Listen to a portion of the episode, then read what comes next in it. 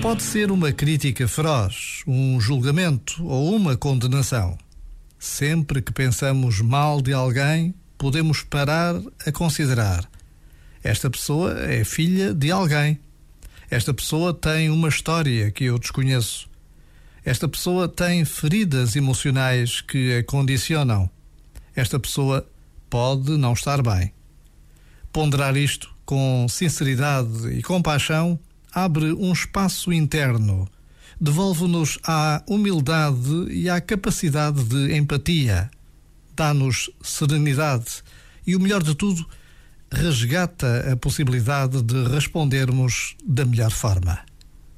Já agora, vale a pena pensar nisto. Este momento está disponível em podcast no site e na app.